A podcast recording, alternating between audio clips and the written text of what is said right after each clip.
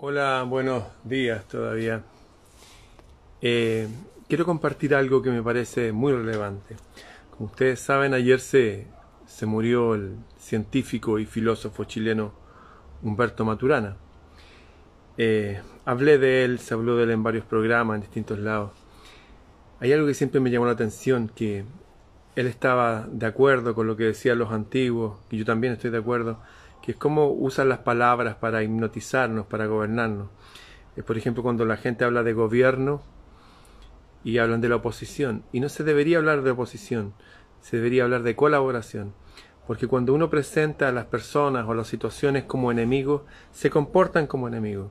Si yo crío una generación diciéndole que los argentinos son nuestros enemigos, nos vamos a comportar como enemigos y los argentinos son nuestros hermanos. Si decimos, oye, no, que el chileno es superior al peruano, Vamos a creer eso y eso es falso. Hay mucha gente peruana y boliviana que es muy superior al chileno medio, en cultura, en, en bondad. Me consta. Lo que quiero decir que el uso de las palabras es importante. No solamente saber lo que realmente significan. Les conté el otro día que la palabra persona significa máscara. Nadie usaba la, la palabra persona, usaba la palabra individuo. O la palabra familia significa grupo de esclavos hambrientos. O la palabra trabajo el día del trabajador, es el día del esclavo aporreado. El trabajo viene de tripalión, de una herramienta que, lo, que los aporrea hasta matarlo. ¿De dónde viene todo este engaño? ¿De dónde viene todo este control a través de las palabras y todo eso? Primero habría que ver de dónde venimos nosotros realmente, porque el control fue posterior. Es señero, es, es bueno resaltar que el padre de todas las religiones se llama Abraham, el padre de la religión judía se llama Abraham. El padre de la religión cristiana, el padre de la fe, le dicen Abraham. El padre de la religión árabe es Abraham. Curioso, Abraham. Y tenía una esposa que se llama Sarai. Abraham, Sarai. ¿Y cómo se llama el padre? Usted de nuevo, señor. ya. El padre de la. Para que no se me vaya a subir, que el otro día me entró las uñas en la guata, en el estómago. El padre de la religión de la India se llama Brahma. ¿Y cómo se llama el padre de la religión judía, árabe, cristiana? Abraham. Y Abraham tenía una mujer que se llama Sarai. Y como se llama la mujer de, de Brahma, Sarasbasti. Sarasbasti, Sarai. Hay coincidencia no solamente fonética, sino en la historia de ellos. O sea, convengamos que hay una historia en común que no nos cuentan, ¿ya?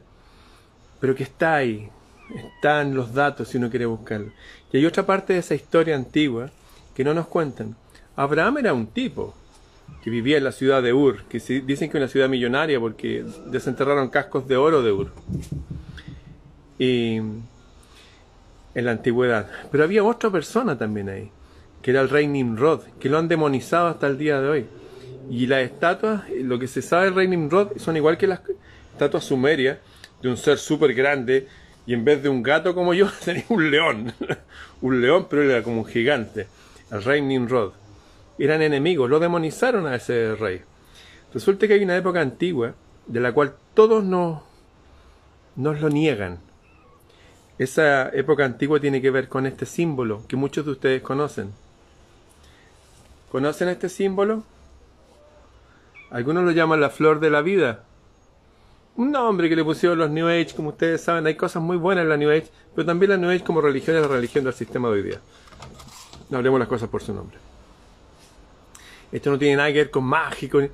Este símbolo fue descubierto 14 metros bajo arena en el templo del Osirión, en Saqqara, en Egipto. Y lo descubrió la primera mujer egiptóloga del mundo, que se llama Margarita, se llama Margaret Murray. Ella fue, sacaron arena y descubrieron en un, pilar de granito rojo este símbolo grabado para adentro con algo muy potente, porque el granito es como de lo más duro que existe. No es algo que pintaron, sino que está grabado para adentro. Nadie sabe cómo lo hicieron. Y la leyenda cuenta que ahí Isis resucitó a su esposo Osiris. Bueno, esta mujer, la primera egiptóloga, que nació en Bombay, India, en 1863 y murió en 1963, murió a los 100 años, esta mujer no solamente descubrió estas cosas importantes, sino que se puso a bucear en esa época antigua, de la que acabo de hablar, donde se funden Abraham y Brahma, Sarai y Sarasbasti, y donde está este hombre, el rey Nimrod, el primer rey poderoso en la tierra, fundador de Nínive, de Babilonia. ¿Han escuchado hablar de los jardines colgantes de Babilonia? Bueno, ella, Margaret Murray, esta antropóloga, empezó a investigar y dijo, hay algo raro aquí. ¿Cómo es posible que esto esté enterrado bajo arena tantos metros? ¿Lo taparon con arena o fue algo natural? ¿Por qué hay tantas construcciones tapadas con arena y barro? Es como que alguien hubiera querido tapar la historia antigua, físicamente de hecho, físicamente.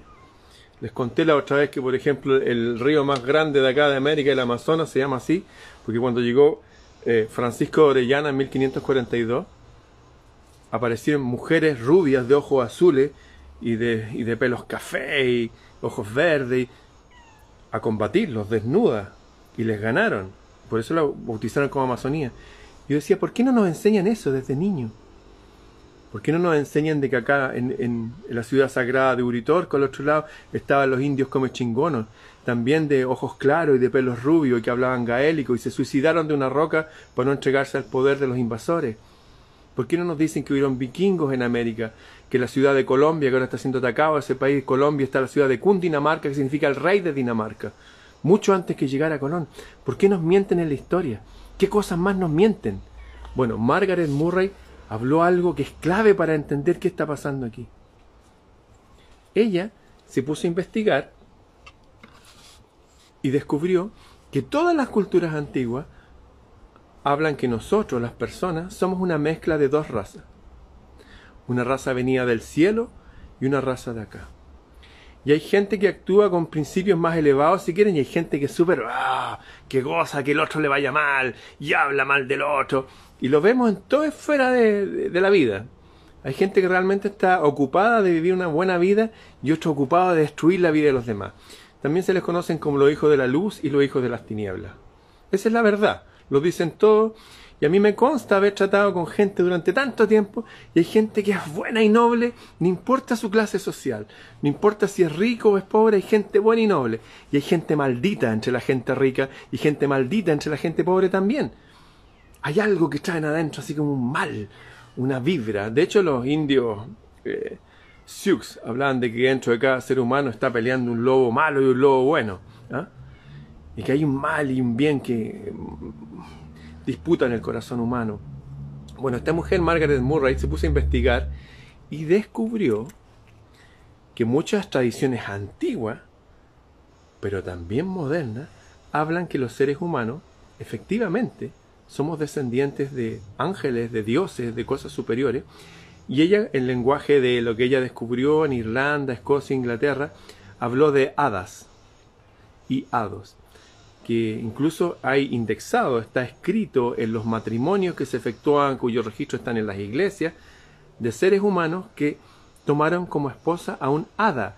Pero un hada no es un ser pequeñito con alas, sino un hada es como exactamente lo que hizo Tolkien con los elfos.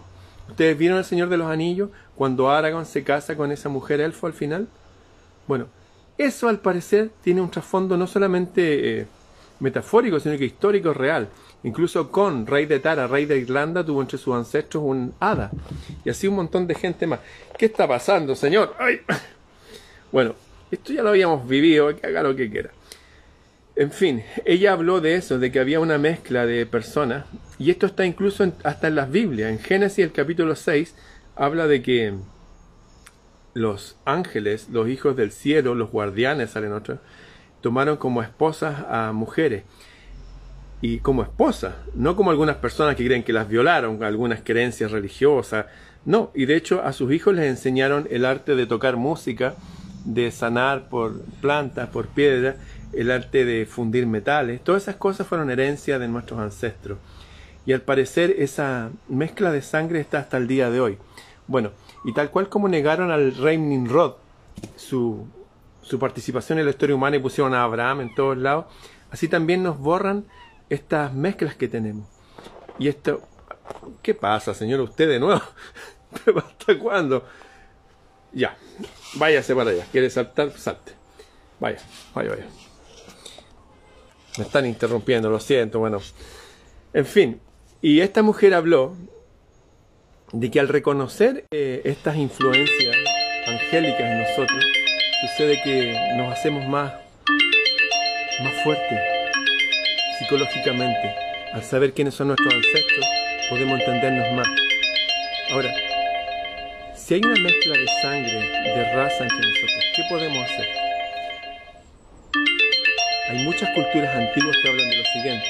De hecho, tomando el ejemplo de los Sioux, dicen que hay dos lobos peleando en nosotros. Uno que sería un, lobo malo y un lobo bueno que disputan el el corazón humano. Es alimentar el lobo bueno.